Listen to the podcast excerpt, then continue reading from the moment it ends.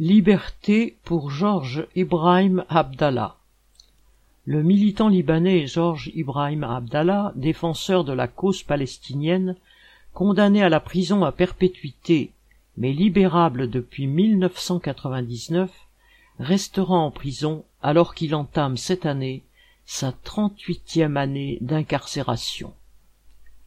Georges Ibrahim Abdallah avait été condamné à la prison à perpétuité pour complicité dans l'assassinat de deux diplomates, américains et israéliens, en 1982, dont il n'était pas l'auteur. Son avocat avait demandé à un tribunal administratif qu'il soit expulsé vers le Liban, qu'il n'y avait aucune objection, mais cette demande a été rejetée le 10 février. Cette requête était une étape vers une libération conditionnelle.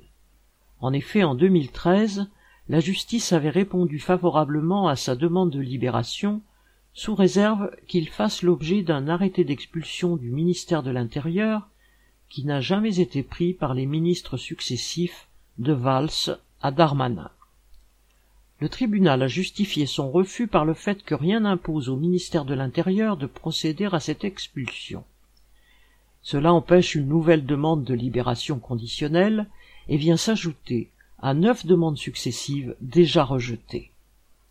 Dans cette affaire, le sujet n'est plus depuis longtemps la complicité supposée de Georges Abdallah dans les attentats de 1982, mais la servilité du gouvernement français vis-à-vis -vis des exigences répressives des États américains et israéliens qui veulent voir maintenu en prison ce militant qui n'a jamais renié ses engagements pro-palestiniens.